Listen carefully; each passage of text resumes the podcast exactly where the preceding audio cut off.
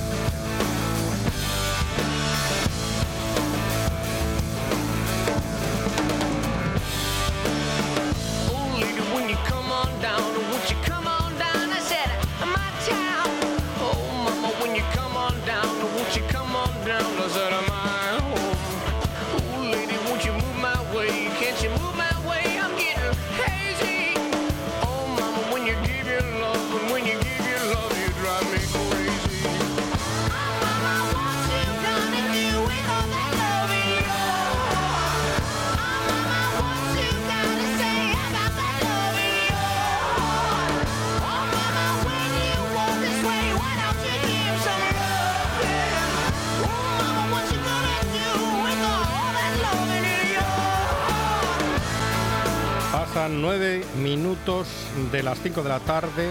Siguen ustedes escuchando la buena tarde y son estos los minutos dedicados al consumo, a los consumidores, que somos todos. Tiempo para UCE Asturias con Alba Cuñado. Alba, buena tarde. Buenas tardes, Monchi. ¿Qué pasa, Alba, ahora con esas llamadas? Esas llamadas que nos hacen a cualquier hora del día, ya saben ustedes, esas llamadas de promociones, intentando vender cualquier cosa. ¿Tenemos por fin una regulación por parte de la Administración, Alba? Sí, ha entrado en vigor recientemente una modificación de la Ley General de Telecomunicaciones que bueno que esperemos que pueda ayudar a que a que no seamos entre comillas molestados eso es lo que tú dices mm. pues ahora pues seguramente después de comer o por la noche sí es eh, verdad pues las tres de la tarde más o menos tres tres y algo nueve de la noche no suelen fallar Exacto. Entonces, pues eh, trata de regular un poco, que haya un poco más de control y, bueno, que los eh, que los usuarios estemos un poquitín más eh, protegidos y no nos sintamos tan avasallados, ¿vale? Entró en vigor una ley que bueno limita mucho el que nos puedan realizar las llamadas porque por principio no podrían hacerlas salvo que la empresa tenga un consentimiento por nuestra parte vale es un poco ahí donde está la, la trampa porque hoy en día muchos de los contratos que firmamos o cuando nos suscribimos eh, a alguna página web o realizamos alguna compra, eh, pues bueno, a veces casi sin darnos cuenta consentimos el recibir ese tipo de publicidad o de información o que se compartan los datos con empresas del sector y eso es lo que genera que podamos seguir recibiendo llamadas. O sea que tendremos que estar un poquitín más atentos a fijarnos eh, en qué damos el consentimiento y también hay que saber que si lo damos en algún momento por lo que nos, porque nos interesa, por un descuento, porque queremos hacer una compra, ese, ese consentimiento se puede revocar y si lo revocamos, pues no pueden volver a llamarnos, ¿vale? Ahora las empresas van a necesitar que exista un consentimiento expreso por nuestra parte para llamarnos y quedarían al margen llamadas de interés público, ¿vale? Pues a lo mm. mejor pues del INE o de algún organismo público, alguna encuesta de ese tipo, ahí sí que nos pueden llamar. Pero para las ofertas comerciales, eh, en principio ya van a necesitar que exista un consentimiento previo de la persona a la que llaman y la responsable es la empresa de controlar eso, ¿vale? Digamos que no hay una prohibición por parte de la Administración, eh, por parte del Gobierno, pero hay una limitación de horarios. Exacto. Luego las llamadas, eso ya hace un tiempo que está en vigor, solo pueden ser de lunes a viernes entre las 9 de la mañana y las 9 de la noche. Hmm. Excluidos, bueno, sábados, domingos y festivos, ¿vale? Ahí no, no podemos recibir ningún tipo de, llamada comercial o promocional. A veces el, teléfono mm, nos echa una mano cuando dice llamada, mm, posiblemente spam, ¿no? Y nos avisa. Exacto, e, eso algunos teléfonos ya lo ya ya ya vienen con esa configuración, si no se puede se puede configurar el teléfono para que detecte qué llamadas son de spam o de o, no deseadas y que ya en cuanto entre la llamada lo podamos ver visualizar en la pantalla y no y no cogerla. Y también podemos bloquear las las llamadas, ¿vale? Que esto es una acción muy recomendable, sobre todo para gente eh, más mayor o, bueno, que yo creo que ahora mismo en temas de tecnología de ese tipo es sector más vulnerable de la, de la población, así como los, los menores, pues bueno, aprender a detectar ese tipo de llamadas y ignorarlas. Porque son insistentes. Una vez que coges la llamada, es, es muy difícil decir que. Bueno, no es tan difícil decir que no, pero parece que uno no quiere ser mal educado y, hay que colgar a veces. Sí, a ver, aquí lo que vemos, eh, mm, el problema hasta, bueno, hasta finales de junio, que ya empezó a entrar en vigor esta esta modificación, eh, es, depende de por qué, de qué, de qué sector venga la llamada, ¿vale? Mm. En el último año hubo un incremento de llamadas de empresas de energía, de comercializadoras de luz y electricidad, eh, muchas veces, todo hay que decirlo, mm, eh, eh, utilizando informaciones muy engañosas. Y bueno, eh, todos sabemos lo que ha pasado en los últimos años con el precio de la luz y del gas que se mm. disparó, entonces bueno, a lo mejor te, telefónicamente te, te facilita mucha información en muy poco tiempo, de forma muy rápida, crees que estás firmando un buen contrato, que te van a bajar el precio, que es una promoción y luego no es así. Y yo a lo largo de este último año aquí en la Unión de Consumidores sí detectamos muchas llamadas de ese tipo, ¿vale? Y muy engañosas, la gente a veces no se enteraba de que estaba contratando con otra comercializadora, porque porque no se lo decían, ¿eh? Le decían que la llamaba su comercializadora de siempre. Los ah, comerciales les, estaban engañando directamente. Claro, los, eh, esto también lo advertimos. Muchas veces cuando firmamos contratos de suministros se, consiente con que nuestros datos sean facilitados a empresas del sector o terceros. Entonces, esas empresas pueden consultar nuestros datos y llamarnos.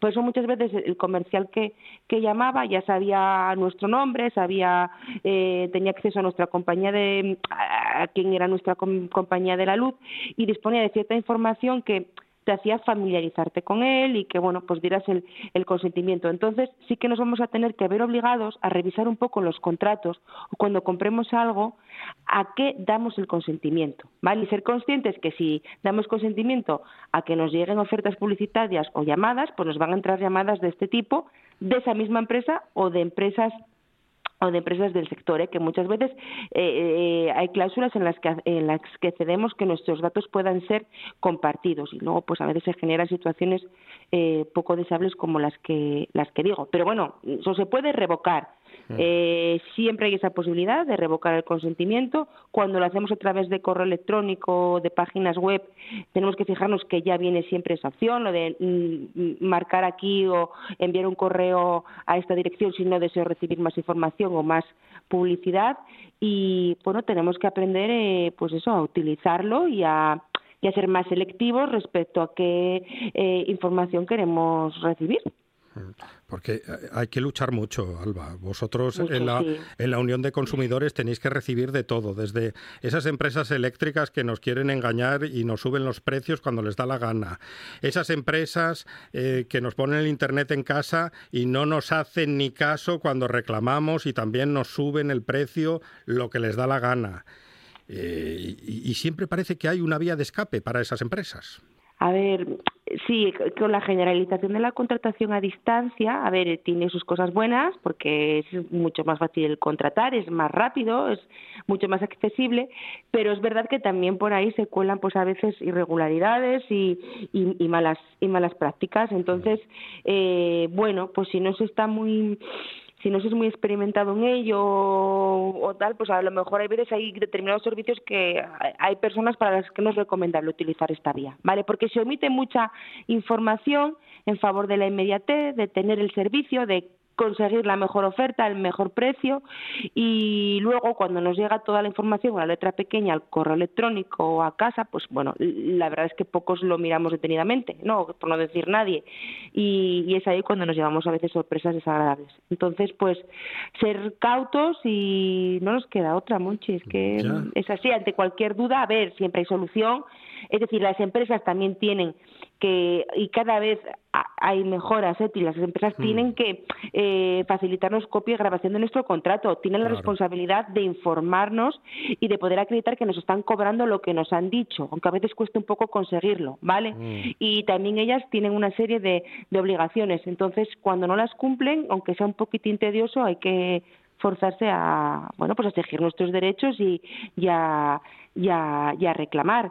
Y bueno, informar también que hay un organismo para ese tipo de cosas, que es la Agencia Española de Protección de Datos, a las que podemos dirigir nuestras quejas en caso de que veamos que una empresa se está extralimitando y nos está haciendo llamadas sin que nosotros nos lo hayamos consentido, ¿vale? Hay un procedimiento regulado, sancionador y para, para eso están. Entonces, bueno, utilizar los medios que hay a nuestro alcance y los organismos de, de control. Está la lista Robinson, donde podemos inscribir nuestros números de teléfono, correos electrónicos, Sí, hace tiempo que existe para que no te envíen publicidad. En la lista Robinson ya, ya, no te envían nada. Si estás en la lista Robinson no te pueden no, dar no te pueden enviar tarda. Tarda un par de meses en hacerse, en, hacerse, en hacerse efectiva esa solicitud desde que nos inscribimos, pero bueno, por experiencia propia funciona. Es decir, una vez que estás inscrito, eh, no entran llamadas comerciales. ¿eh? Yo lo hablo por lo que te digo, por mi caso concreto, y, mm. y, y yo sí lo noté ya hace unos cuantos años que estoy inscrita y, y se nota. Y si tenemos una persona mayor en casa, pues bueno, pues ayudarle, facilitarle los trámites de inscripción, pues ayudarla para que bueno, pues para que no se vea tosigada ni, ni, ni agobiada por ese tipo de, de llamadas. Cómo me gusta escuchar a Alba Cuñado, a la UCE Asturias en, en la buena tarde. Alba, muchísimas gracias por los consejos. A vosotros, un saludo. Un programa de viajes, turismo, aventura e historia lleno de contenidos didácticos con los que aprender y divertirse. Un escaparate turístico donde se incluyen información sobre casas rurales, hoteles, gastronomía, turismo de aventura, senderismo, festivales. Voy a volver a salir y quiero que me aplaudáis como si fuera yo que sé. Un buen día para viajar. Un programa de apoyo al sector turístico de Asturias. Sábados y domingos a las 10 de la mañana. En toda Asturias. RPA, la radio autonómica.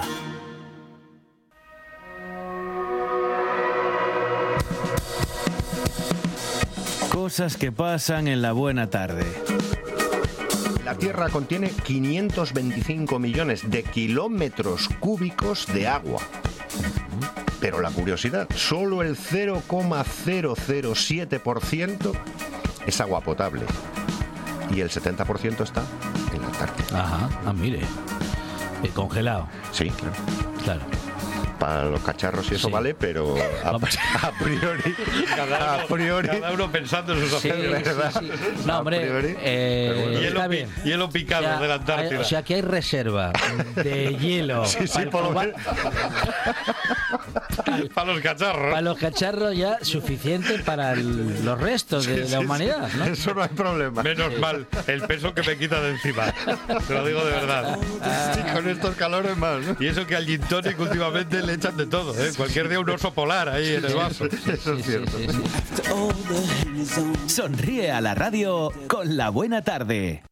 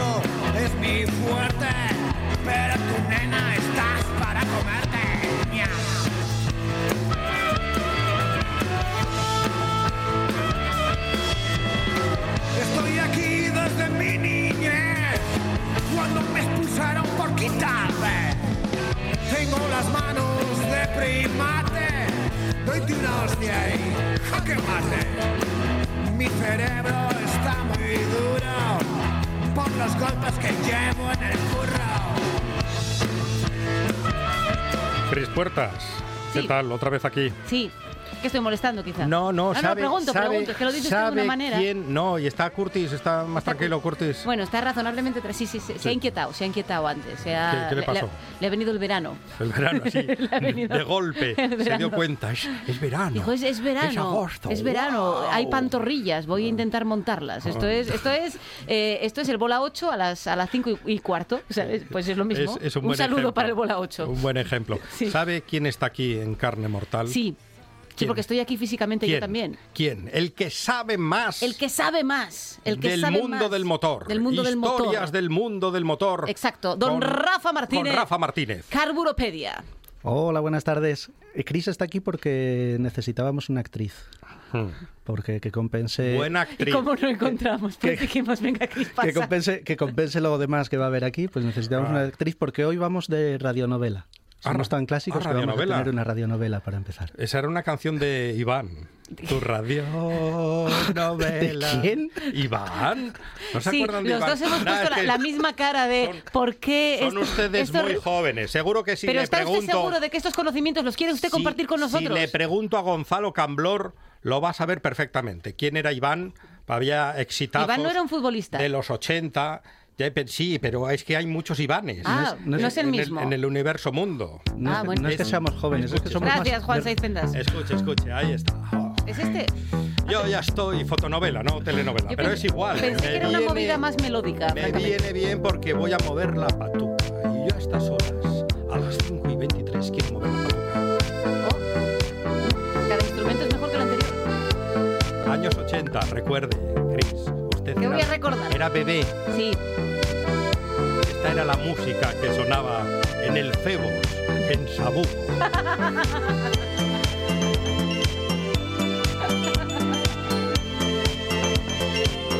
Tardan en entrar porque tardaban en entrar, era así la época. ¿Qué le Dijo- vamos a hacer? Dijo Josefina.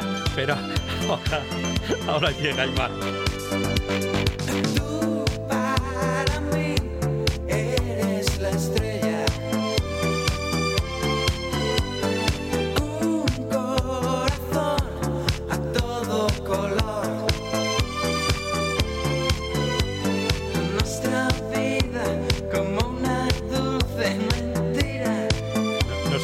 Rafa, que llega a fotonovela enseguida. No es telenovela, es fotonovela, pero llega ahora. Claro. Se lo prometo, llega Iván ahora.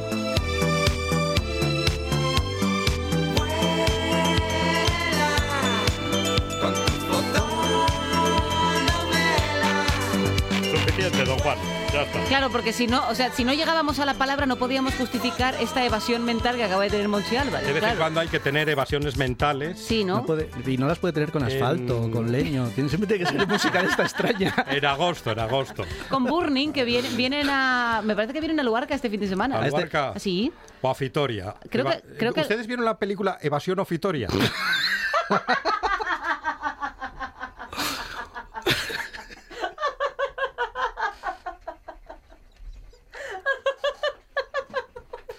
Vamos a seguir. Hagan, puedo. haga- hagan el favor que ¿Cómo que teníamos, hagan el favor? teníamos una, una radionovela que no era ni telenovela ni fotonovela.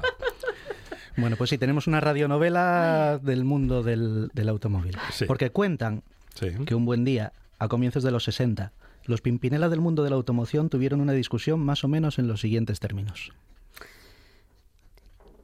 Este coche que me has vendido es una basura. Porca miseria, que sabe un granjero de coches deportivos. Sé que el embrague se rompe continuamente. Deja a los profesionales hacer coches y dedícate a los tractores. ¿Ah, sí? Sujétame el cacharro. Pare 10.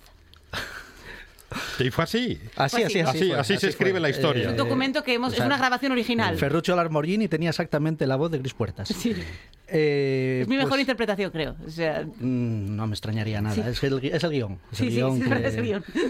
que hace mucho. Pues hablamos, como todo el mundo sabe, de la pequeña rivalidad entre el mayor ego de toda Italia.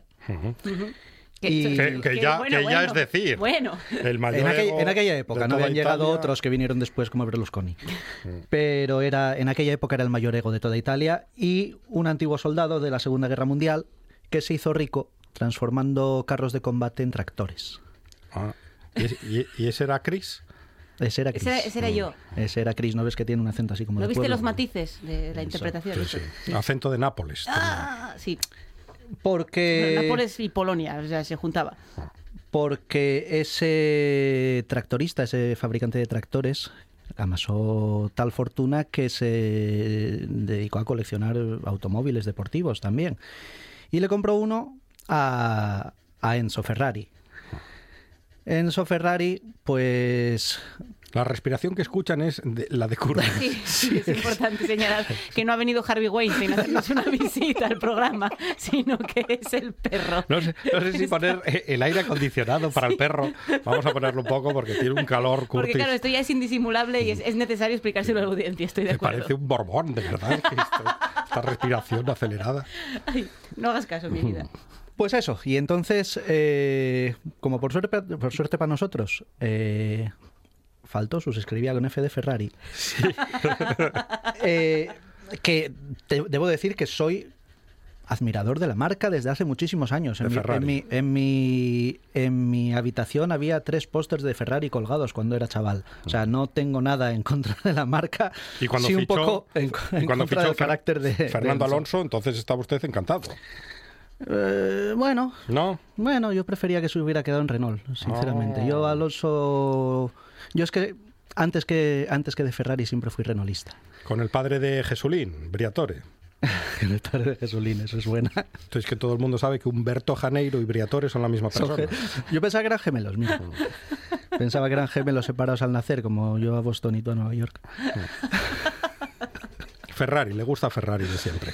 Me gusta, pero hay que reconocer que Enzo no tenía un carácter agradable y entonces, eh, gracias a ese carácter desagradable, cuando al Ferruccio Lamborghini le falló en varias ocasiones el embrague de su 250 GT, el coche más caro en aquel momento de Ferrari, y fue reiteradamente a quejarse, eh, al final mm, Enzo le dio una patada en el culo como Así, pero antes- literalmente hablando. pues prácticamente literalmente. Eh, era lo que antes vosotros dos representabais. Y eh, Ferruccio decidió que si él no creía que pudiera mejorar su trabajo, pues lo iba a hacer. Y le, le plantó una fábrica a 35 kilómetros de la de se Maranello. puso chulo. Se puso chulo. O sea, un sujétame el cacharro en toda regla. Le plantó una fábrica a 35 kilómetros de Maranello en, en, la misma, en la misma provincia de Emilia Romagna y eh, encima se llevó a trabajadores de Ferrari. Oh. El motor del primer Lamborghini está diseñado por un, por un ingeniero de Ferrari. El logo de Lamborghini es el del toro. Es un toro bravo, por eso, por eso en plena feria de Begoña eh, nos dedicamos a hablar de bravucones y toros. Ya. Entonces eh, decidió eso, decidió crear una fábrica, crear un coche desde cero, mm, le puso un motor V12, motor habitual y, y prácticamente... eh, ay, se me fue ahora la palabra, hombre. Mm, Era un talismán para Ferrari el, el V12. Enzo no quería otra cosa que no fuera un V12. Tuvo que convencerlo a un hijo para hacer motores más pequeños ¿no? y le puso un motor V12, un 3500, y en 1963 lo sacó a la venta. Un GT muy parecido en el concepto al a aquel 250 GT de Ferrari, pero con un motor más grande y aún así no llegó a igualarlo en prestaciones. Pero había puesto ya el había dado ya el puñetazo encima de la mesa tenía un coche que en calidad por lo menos sí que se podía equiparar, o sea, podía mejorar a los Ferrari. Y decidió seguir tirando por ahí. Eh, el siguiente fue el primer coche de, de, Ferra- de, perdón, de Lamborghini con nombre de toro. Más, bien, más que de toro, de, de ganadería. Y fue posiblemente el coche más importante de Lamborghini de todos los tiempos. Fue, yo creo que el primer superdeportivo de los 60 en estado puro. Fue el Lamborghini Miura. Miura. Miura. El Lamborghini Miura, que aparte de ser una preciosidad de coche, es el que, el que puse por la mañana en, en la promo esta que hice en Instagram.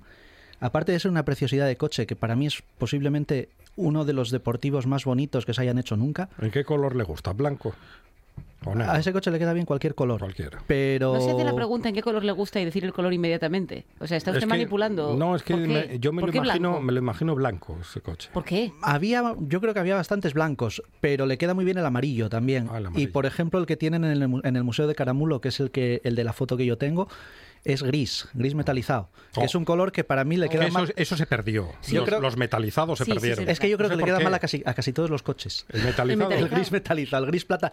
Y, y yo digo. Es un poco como, otro- como si fuera un Shantia, ¿no? Cualquier coche se convierte Sí, en cualquier coche se compra, o en un Shantia. 406. Pero, y aparte, yo hay otro color que es el gris oscuro. El gris oscuro. Mira, yo tengo una broma con los colegas que somos muy de Renault 19. que Yo tengo un grupo de colegas que debe de haber entre todos seis tíos y cinco Renault 19. Y yo tengo una Ah, hay, broma. hay uno que va a pie. Hay uno, hay uno que es el, el, No, el hay uno- dentista, este que dice, ¿cómo, cómo usted azúcar? El peatón. Hay uno que directamente tiene un R8. El R8. Pero eh, yo siempre les digo que el único coche que yo no me compraría, porque es como el coche que te vas a comprar cuando ya no tienes más objetivos en la vida. Cuando ya dices tú, este, pues que ya, me- ya para lo que me queda. Espera, no lo digas todavía. Todos los oyentes atentos, porque todo el mundo está pensando, por favor, que no Atención, sea el mío. atención, Asturias. Que no sea el mío. Es un R19 gris oscuro de cuatro puertas. De cuatro puertas. Ese es el coche más triste Gris que te oscuro. puedes llevar al garaje. En mi opinión, ¿eh? A ver, habrá otras Tengo, opiniones. tengo un vecino ahora que se está cagando en todo lo que hay. Yo tuve uno gris plata, de, de cinco puertas. Pero pero, no el gris oscuro, mismo. pero el gris oscuro es que a mí me parece muy, muy, muy triste. Muy es una feo, cosa no- que no le gusta, no le favorece. Color de cenizo. Sí, sí, es color de... de- ya me da igual todo. Me, me rindo. Bueno, pues eso. Estábamos con el Lamborghini Miura. El Lamborghini, Lamborghini. Miura es otro V12 de casi 5 litros de cilindrada y, y que esta vez sí, esta vez superó las prestaciones del, del Ferrari 250 GTO Esta vez sí. Esta y vez alcanzó los 300 kilómetros por hora Madre. en 1966. Madre del alma, cómo se puso el radar. Imagínese. 300 kilómetros En el, por hora. en el muro, el radar 300 del muro. kilómetros ¿Cuántos eran los de los de mm, Regreso al Futuro? Eran 140 kilómetros por hora. Venga, mira, 140. mira. Las 140. minucias. Al alcanzar los 140 se trasladaba en el tiempo. Si es como yo mido la velocidad, en, en, en, en cuánto era en, DeLoreans, ¿sabes? De, de, de punto. Pues son dos DeLoreans y pico. Estaría bien que lo pusieran en la Y, ¿eh? al lado del radar. A ver, otra, otra cosa curiosa es que el de Lorian, ahí donde lo veis, tiene un motor muy, muy, muy, muy, muy, muy sencillito. Ah, sí. La broma era que se calaba mucho, ¿no? De hecho lo usaban en la peli. La idea, Sí, la es- idea de que se, por tiene eso un se motor, calaba, porque era un tiene, un motor V6 de Renault que aquí llegó a tener 160, 100, no sé si llegó incluso a 170 caballos sin turbo en algunos, co- en algunos modelos, pero en, en Estados Unidos se fabricó con las leyes de California, llevaba unas leyes antipolución equivalentes prácticamente a un Euro 3 o por ahí, yo creo que llevaba hasta EGR de aquella- en aquella época. Y entonces le quitaron como 40 o 50 caballos. Aquel coche tenía, si no recuerdo mal, 136 caballos. ¿Qué pasa, McFly? ¿Eres un gallina? Ay, qué recuerdos. ¿Ves? Juan Saez Saez Pendas sabe lo que poner. Sí, sí, sí. Además es rápido como el rayo. Sí, el sí, sí, sí. Es el pistolero más rápido. Y mañana es su cumple, por cierto. Es verdad. Si alguien quiere regalar Claro. lo que sea a Juan Saiz Pendas. Mañana tienes el día libre, Juan. No, tampoco, Bueno, no, no, no, a ver, a tampoco ver, a nos ver, a ver, a pasemos, ver, a ver, Vaya, a ver, hombre, a ver. Martínez. No, pero, pero si, si queréis traerle libre- viandas o algo, las traéis aquí que se las damos nosotros. A mí, Sí. a mí me habían dicho que en mi sección mando, entonces ya puedo decirle Nah, que tiene el día libre. ¿Pero quién se lo dijo? Eh. No, ¿Está aquí? ¿Usted- No. ¿Se lo dijo Usted. Almenda? No lo recuerdo. ¿Hay algo firmado? Conteste primero a la segunda pregunta. Bueno, seguimos con los Lamborghini. Seguimos Venga. con los Lamborghini. Seguimos hablando de toros. Eh, Bueno. Con los Lamborghini, por favor. Bueno, es que el siguiente Lamborghini, el que salió en 1968, tenía también nombre de toro. Este sí que era nombre de toro. Además era de un nombre de toro que, que mató a un torero. El segundo Lamborghini... Islero. Sí, el segundo Lamborghini Hombre, con nombre de toro. ¿cuántos, ¿Cuántos toros conoce usted que hayan matado a, a toreros? Mm, Islero. Sí, más que nada por Adrian Brody. Que hacía de manolete. Es Hacía de verdad, Manolete. Con el Zapataki, que salían juntos. Que hicieron Sí. luego una, una película con ¿Y Darío el Argento. Zapataki de qué hacía? De, no me acuerdo. O sea, no lo- es que no lo vio nadie esa película. Creo que el porque yo creo que no se llegó a distribuir. El Zapataki tampoco se acuerda. Pero, pero el- hicieron Pero, una peli pero juntos. surgió el amor en esa peli. Yo creo que fue ahí. Pues sí, eh, fue el toro que mató a Adrian Brody, el islero. Adrián Eh, Brody, que en otra vida fue grifo. Entonces lo sabes. No se meta usted con Adrián Brody. Es un señor muy talentoso. Siga, siga. Sí, es que se me están ocurriendo bromas con lo del grifo. Que no. Sí, que Sí, puedo. yo- sí, reconozco que yo también vi pasar ese tren Lo sé. y dije, ¿qué hora es? Y entonces tuve que hacer un silencio para 37, evitarlas. claro. No pasa nada. No escucha a nadie. En agosto, por favor. No, le, as- le aseguro, Monchi Álvarez, que todo lo que se nos estaba pasando por la cabeza, mm, no. O sea No que- era- no era y- para Y el escucharlo. perro sigue jadeando, es que no se puede. El perro, es que, ¿cómo, cómo está este perro? Bueno, pues el, el islero era básicamente una actualización del 350 GT. Venía a ser otro... A ver, los GT son eh, básicamente cupés 2 más 2, o sea, con cuatro plazas para que se puedan subir cuatro Cayetanos. Y eh, maletero separado, generalmente. Estos GTs de los, de los 60 tenían maletero separado. Eran coches de dos O sea, puertas así, ¿no? con, O sea. con culito. O sea, sí. Y este tenía 325 caballos y... Y, ¿Y qué más? salió en Hombre, 1963. será poco 325 caballos. No, bueno, ¿y qué pero- más? pero Y bueno, ¿y qué pasa? Algo, algo más, Es algo que más somos de tenía. casona grande No, hay siempre, que ¿eh? preguntar siempre. Ya. ¿Tenía, ¿Tenía algo más? No, no tenía nada más que sea reseñable. Eso, cuatro plazas, 325 caballos y unas prestaciones modestas. Pero seguía siendo más fiable que un, que un Ferrari. Y costaba que una era lo pasta. que le importaba. No. Y costaba una pasta, sí. Aunque cuenta la leyenda, yo no pude confirmar esta frase, pero cuenta la leyenda que, de- que dijo una vez Frank Sinatra. Yo todas estas frases siempre las pongo en cuarentena, pero cuentan que dijo que cuando querías ser alguien te comprabas un Ferrari y cuando ya eras al- alguien te comprabas un Lamborghini. Bueno, Qué bueno. Frankie, ojos azules. Bueno, ¿Qué, qué eh, frases era tenía? bobo. Entonces eso. Y luego llegó la estocada final de Ferruccio Lamborghini. El Lamborghini Espada. Fue el último coche fabricado bajo los mandos de Ferruccio Lamborghini. Ferruccio Lamborghini vendió la empresa en 1974. De ahí en adelante la empresa pasó por muchas manos, hasta llegar, creo que ahora mismo la tiene Volkswagen, aunque eh, realmente mm, voy a hacer amigos otra vez. A mí los Lamborghini actuales con motores de Volkswagen No como que no me interesan Mm. Pero mm, Seat no la compró Volkswagen también. sí, Volkswagen compró medio mundo. Volkswagen tiene Seat, tiene Skoda, tiene Lamborghini, tiene Audi. Y es un grupo bastante... A ver, eh, actualmente la mayor parte de las marcas de coches se reúnen en tres o cuatro grupos, como mucho. O sea, Jaguar forma parte del mismo grupo que Tata. Es más, los dueños de Jaguar son indios. Es, es Tata, realmente. Así que Tata es, es una marca. Tata es una marca de coches, sí, de hacía... ¿No se acuerda usted de los Tata Telco Line y Tata No, Telco Sport? No me acuerdo, no. Bueno, eran unos todoterreno muy sencillitos de nuestra época juvenil. Yo me acuerdo del Lada, que era durísimo. Ah, pero eso, eso, es ruso, Lada, ¿no? que era El bien- Lada. El Lada es ruso, sí. Que lo podías meter por cualquier sitio, el Lada. Mira, voy a aprovechar, voy a aprovechar que hablas del Lada para... Hay un, hay un Lada verde precioso por Villaviciosa. Que es un- este coche, sí, el sí, Lada sí. Langreo es. Este- el Lada Langreo. Ese estará... ese No haga usted más chistes con gentilicios. No, no, no. Ese estará subiendo y bajando el corredor del Nalón. Eh, voy a aprovechar que hablas del Lada para, hacer, para meter una cuña publicitaria, porque un, Aproveche. sí, sí, un colega mío que, que, bueno, que tiene una sección como esta en, eh, por las mañanas en Onda Cero, por cierto. Pero que Aproveche, aparte... pero no aproveche tanto. Bueno, hombre, Claro, no, no, Pero pa- que- para hacer aparte- publicidad de otra, de otra emisora está Eh, feo, no, bueno, pero- cosas. Bueno, Puede decir un compañero que está en otra emisora. en onda, Vale. en Onda Cero está, ¿verdad? No, por si En- acaso en no haya otra- en otra claro, emisora, en otra emisora que, En es, otra, en otra. que, que acaba en Lo cero. siento. No, Hoy no cobro. Esto otro mes que no cobro. Eh, bueno, Santi Martínez, Sí. eh, en Documentos del Motor, va a hacer el próximo vídeo sobre el Lada Niva, precisamente. Ah. Y es algo que puede sonar bastante poco atractivo, pero ver a Santi hablar sobre cualquier coche, cualquier coche, es una maravilla.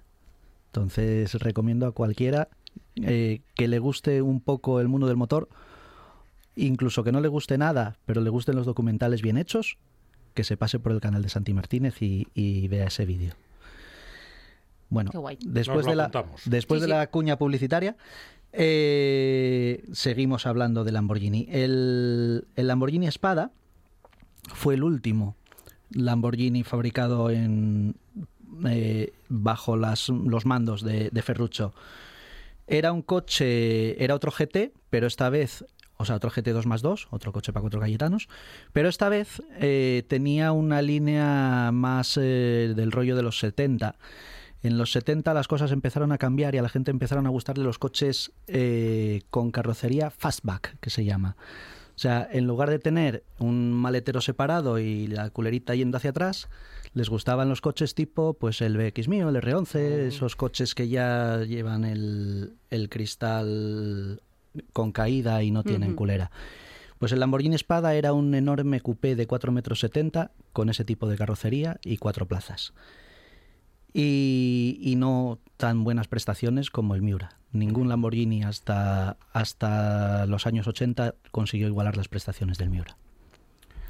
Qué buenas historias Sí. nos cuenta Sí. Rafa Martínez. Esta es más dura porque son esos coches que no vamos a catar. No, eh, no, Pochi lo del Lamborghini, como no hagamos lo del Dioni, no lo catamos No. en, en la Por vida. suerte hemos hablado un rato del R19, que esto lo vemos un poco más factible. el R10 bueno, cuidado con el R19. Bueno, ya, también es verdad, Hay que encontrar verdad, repuestos para el R19. El que no tiene repuesto. es ¿Cómo hila, es el Monchi que- Álvarez? ¿Cómo hila Es el muchacho que viene ahora con gran voz desde la Viana para el mundo. ¿Se queda Rafa? Hombre, por supuesto. Hay que escuchar a Gonzalo Camblor.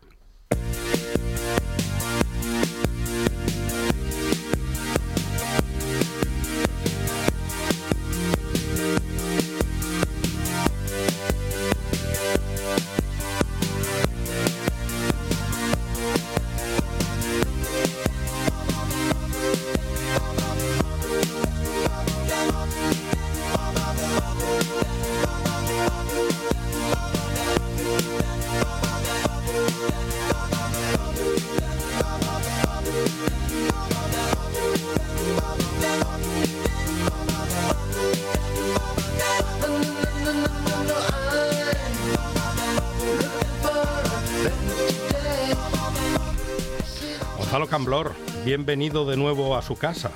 Hola Monchi, buenas tardes. Hola Cris, hola. Hola. Hola. Rafa, hola Juan. Buenas tardes a todos. ¿Cómo va la semana?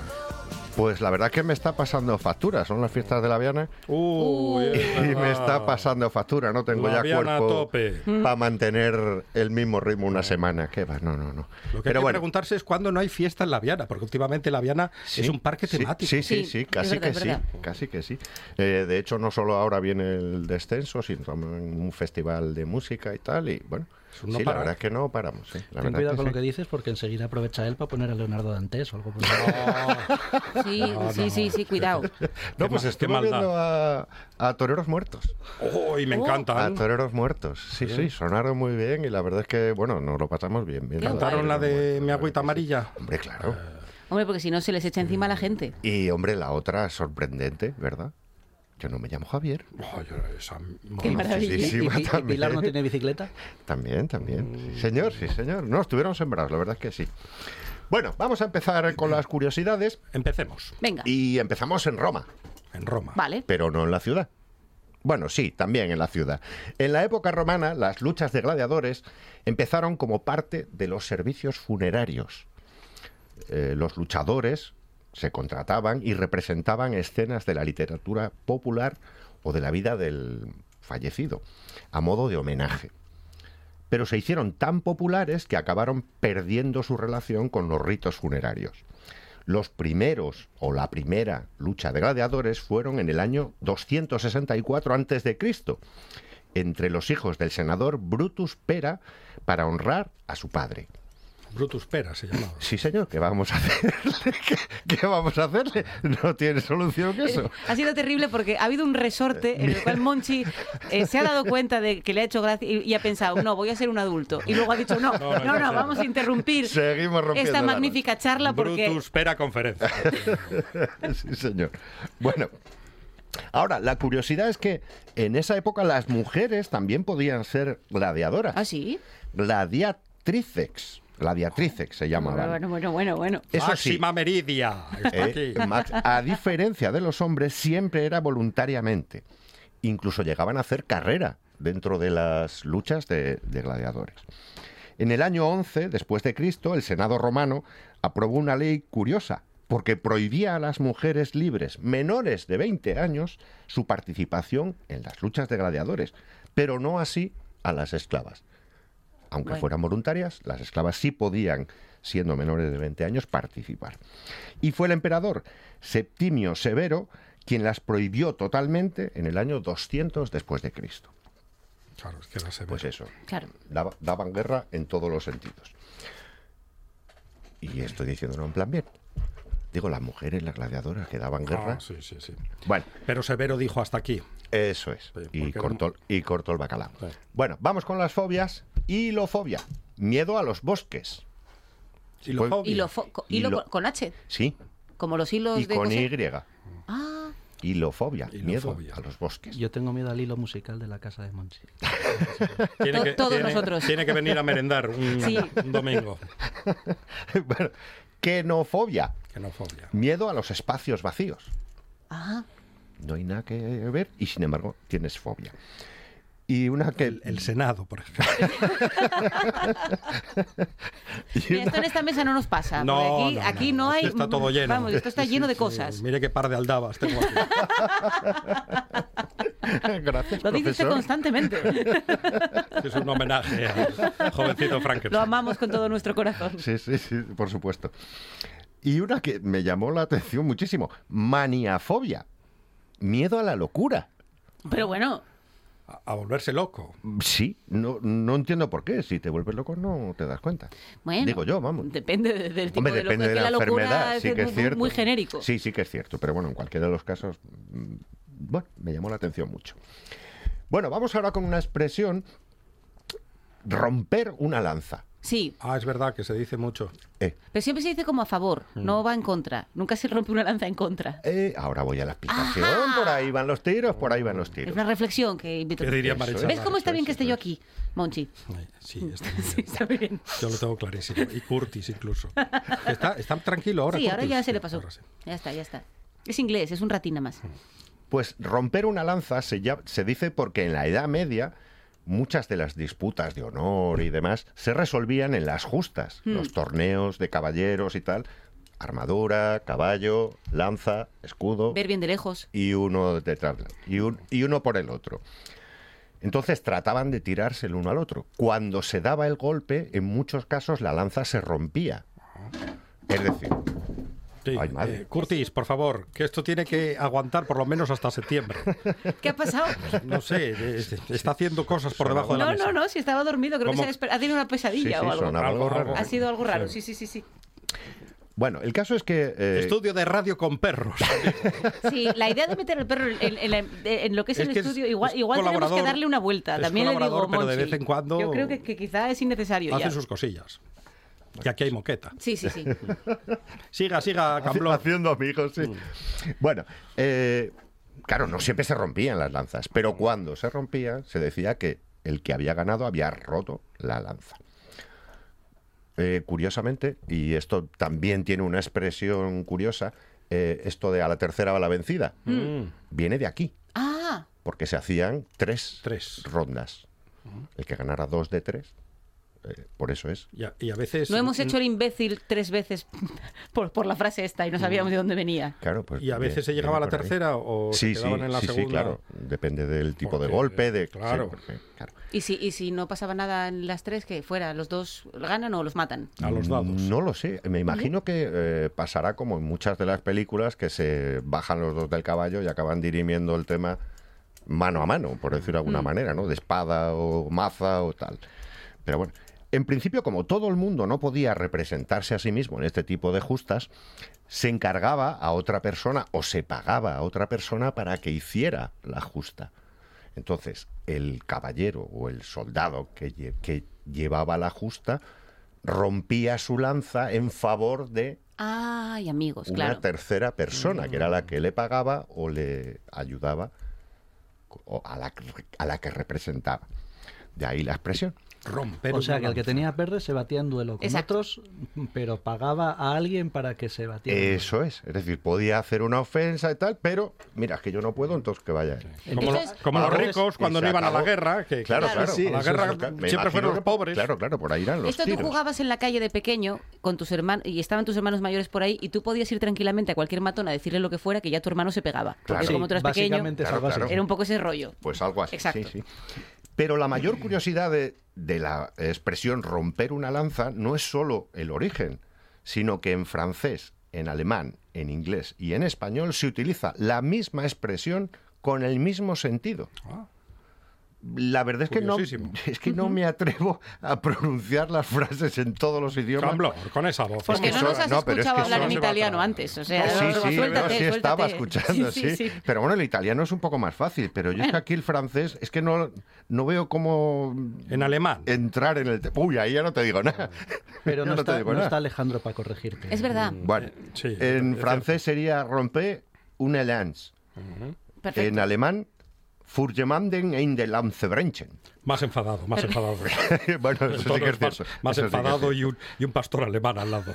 Y en inglés, to break a lance. Ah, Es así más fácil. Más sencillo. Eh, Pero es curiosa que la misma expresión en cuatro idiomas distintos Es igual. con el mismo sentido. Porque bueno, el hecho de que haya frases parecidas o tal, no, pero es que es que en concreto en el mismo sentido. Qué bueno. Bueno, vamos ahora con unas curiosidades de Venezuela. Venezuela. Venga. El venezolano Jacinto Convit fue un médico inventor de la vacuna contra la lepra, curiosamente, 1987. La lepra seguía siendo una ¿Ah, sí? enfermedad sin vacunación Qué tarde. hasta 1987. 1987. Estuvo estudiándolo durante muchísimos años hasta que en 1987 lo consiguió. Otra, el salto del ángel es el salto de agua más alto del mundo, 979 metros, como para caerse.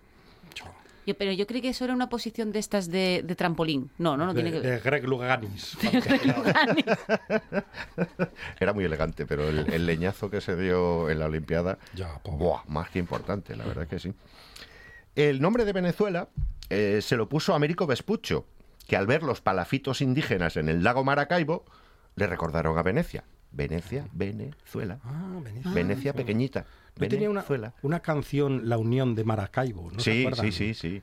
La Unión es, la Unión es ese grupo. Si día de morir, que sea aquí en Maracaibo. Juan, sálvanos. Que sea aquí.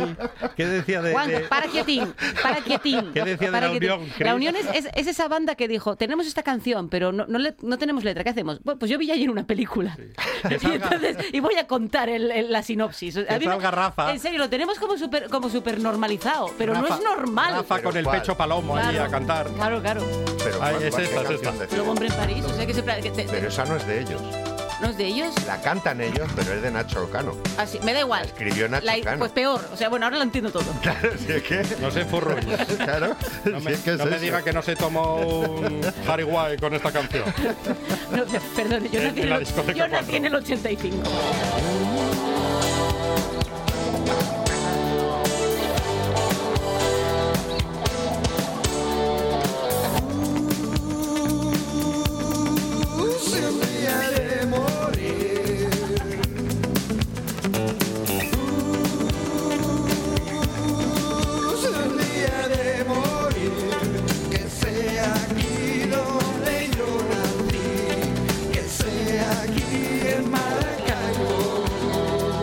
Estamos como los pecos. a ver, sí, yo. Lo cierto es que yo creo que es más por nostalgia que otra cosa. No, No- no es que sea la canción favorita, pero, la nostalgia nos pesa. No sabemos la letra. Sí, sí, es que también es cierto que en esa época, eh, principios de los 90, finales de los 80, principios de los 90, tuvieron muchísimo éxito Mucho. y la repetían en todos los sitios. Un día hay que poner la de Con las manos vacías, que canta Rafa con Miguel Bosé. Yo necesito describir Anda, lo que esa- no lloramos. necesito describir lo que ha ocurrido aquí. Se ha puesto la canción, han entrado en éxtasis. Eh, eh, eh, eh, Camblor y Álvarez, pero en éxtasis místico de Menos, Santa menos. Teresa. Tampoco hay que Y exagerar. Rafa No, no, Martínez menos, y yo menos. nos hemos quedado pensando, anda que no estábamos bien fuera, que nuestra sección ya acabó. Los yogurinos es lo que tenéis, claro, para estas cosas. Es que nosotros Nosotros, ¿Cómo, cómo puede ser yogurinos en algún ambiente? nosotros crecimos con la de Yo soy tu Superman de, de Bustamante. Sí, pero no. pero- ¿Por qué hay que nombrar? No sé, no sé qué será peor. Por cierto, Bustamante, te estamos esperando en la feria todavía. Pero Bustamante no está haciendo lo de Ghost. Sí, pero iba a ir a la feria Iba a ir a la hablar feria. con Arancha Nieto. Iba a ir con Arancha- habla- Pero no se vino. perdió por Cantabria. Se perdió, se perdió el muchacho. Bueno, bueno. Siga, Camblor. Seguimos con más cosas No de será Venezuela. Camblor, que llevamos interrumpiendo y, Sáquenos y no, de- no se disperse usted. Pero bueno, nada, qué vergüenza, qué morro. Sáquenos de este jardín. Yo soy como Mateo Laoz, el árbitro que, que a veces no es árbitro. Dios, todo referencias. o sea, reference man. Va a ser Monchi. Bueno, seguimos con más cosas de Venezuela. Tiene el lugar del mundo donde caen más rayos. Es el fenómeno llamado relámpago del catacumbo. Oh, ¡Qué guay! Y sucede en el lago Maracaibo, donde llegan a caer solo en una noche más de 100.000 rayos. ¿Y en qué lago cae?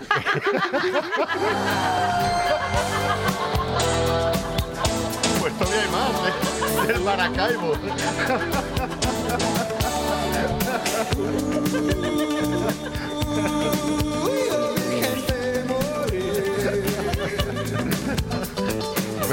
Ya digo que to- yo voy a ir otra curiosidad. Me rindo, me está sobre un poco esto. Bueno, es el primer país que como tal, como país, abolió la pena de muerte. 1863. Nos gusta. Sí. También fue uno de los primeros en que abolió la esclavitud. En que abolió la, La esclavitud. Me sigue saliendo mal. La esclavitud en 1854. La flor nacional es la orquídea, la llamada flor de mayo. Crecen 25.000 especies distintas de orquídeas en Venezuela. ¿Cuántas? 25.000. Impresionante. Es una No tiene usted ninguna canción hortera ahora, ¿eh? sí. Para, para buscar Hay una una- pero- referencia. Hay una Espera, canción, sí, sí, de Quique González, Orquídeas. Sí, hay canción para todo. Pues todavía queda una más para el hueco de Maracaibo. El lago Maracaibo es el más grande de Sudamérica, 13.000 kilómetros cuadrados de agua salada. Tiene una pequeña salida al mar y tiene más de 135 afluentes. Claro, que ahora ponemos a Quique González y, y ¿qué hacemos? Nos vamos con Quique González. Aunque yo me hubiera mal. ido con la Unión, pero bueno, Quique González me encanta. Gonzalo Camblor, Rafa Martínez, Cris Puertas, Juan Saiz Pendas, muchísimas gracias. Y a ustedes por soportarnos. Mañana regresamos a la misma hora, de 4 a 6, la buena tarde. Les dejamos con el boletín informativo, la gran Arancha Nieto con Directo Asturias. Y nada, decimos hasta mañana. Chao.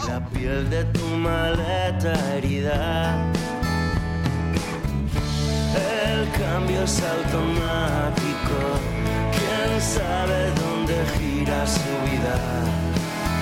Pero tú lo tienes súper claro y dices todo lo que piensas.